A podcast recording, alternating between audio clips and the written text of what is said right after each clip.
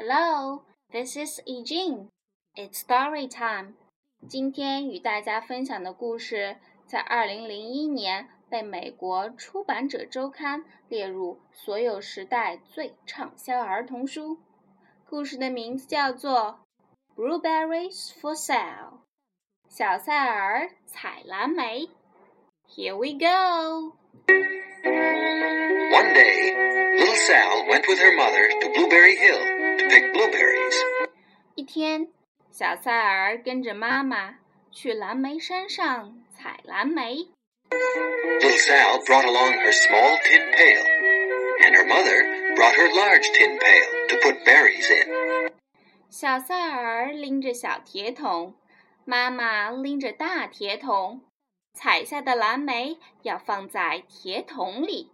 We will take our berries home and can them," said her mother. "Then we will have food for the winter." 我们把蓝莓带回家，做成果酱，留着冬天吃。妈妈说道。Little Sal picked three berries and dropped them in her little tin pail. 小塞尔抽下三个蓝莓。扔进小铁桶里。 Blink, kablank, kaplunk. She picked three more berries and ate them. 她又摘了三个蓝莓，自己吃了。Then she picked more berries and dropped one in the pail, kaplunk. 接着，她采了一大把蓝莓，把一个扔进小铁桶，啪咚。 and the rest she ate. 剩下的全吃了。Then little Sal ate all four blueberries out of her pail. 然后他把小铁桶里的四个蓝莓也拿出来吃了。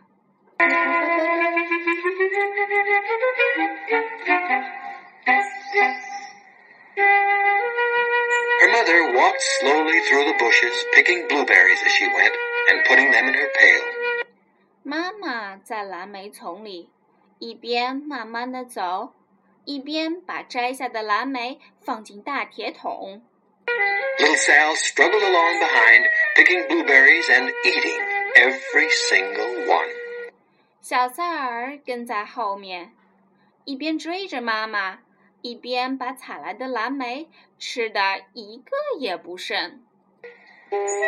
Little Sal hurried ahead and dropped the blueberry in her mother's pail. 小塞尔追上去，把一个蓝莓扔进妈妈的大铁桶里。It didn't sound kaplink, because the bottom of the pail was already covered with berries. 咦，怎么没听到“啪咚”一声？哦，铁桶底已经被蓝莓遮住了。 She reached down inside to get her berry back. 小塞尔把手伸进铁桶里，想拿回自己的那颗蓝莓。Though she really didn't mean to, she pulled out a large handful because there were so many blueberries right up close to the one she had put in. 可是她的蓝莓和别的蓝莓挤在一起，一不小心抓出来一大把。 Her mother stopped picking and said, Now, Sal, you run along and pick your own berries. 妈妈停下手来说：“好啦，小塞尔，去那边自己摘蓝莓吃吧。” Mother wants to take her berries home and can them for next winter. 妈妈摘的蓝莓要带回家，做成果酱，留着冬天吃。Her mother went back to her picking. 妈妈转回身，继续摘蓝莓。But little Sal, because her feet were tired of standing and walking, sat down in the middle of a large clump of bushes and ate blueberries. 小塞尔没有跟着妈妈，他一直走呀走的，有点累了，就坐在一个大蓝莓丛里，一边摘一边吃。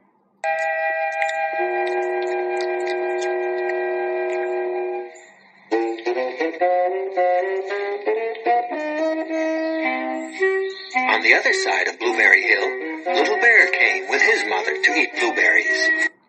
另一边的山坡上，一只小熊跟着妈妈来吃蓝莓。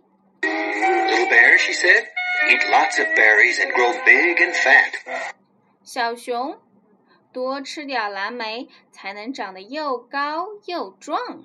妈妈说道 We must store up food for the long cold winter.：“ 肚子里多存些食物，好度过又冷又长的冬天。” Little Bear followed behind his mother as she walked slowly through the bushes, eating berries. 小熊的妈妈在蓝莓丛里一边慢慢的走，一边吃着蓝莓。Little Bear stopped now and then to eat berries. 小熊跟在妈妈后面，时不时的停下来吃着蓝莓。 Then he had to hustle along to catch up. 吃一会儿，它再飞快地跑着去追妈妈。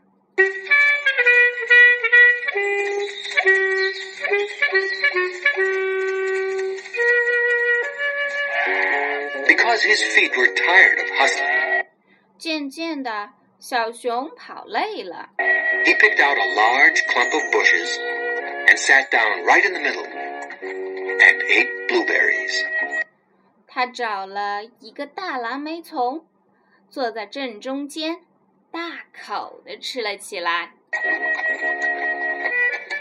Over on the other side of the hill, little Sal ate all of the berries she could reach from where she was sitting. Then she started out to find her mother. 在这边的山坡上，小萨尔坐在地上，把伸手能摘到的蓝莓都吃光了。他站起来，跑去找妈妈。 She heard a noise from around a rock and thought, That is my mother walking along. 岩石后面传来一阵响声， 小塞尔想，那是妈妈的脚步声。But it was a mother crow and her children. 可是，在那里的是乌鸦妈妈和小乌鸦。And they stopped eating berries and flew away, saying, Caw, caw, caw.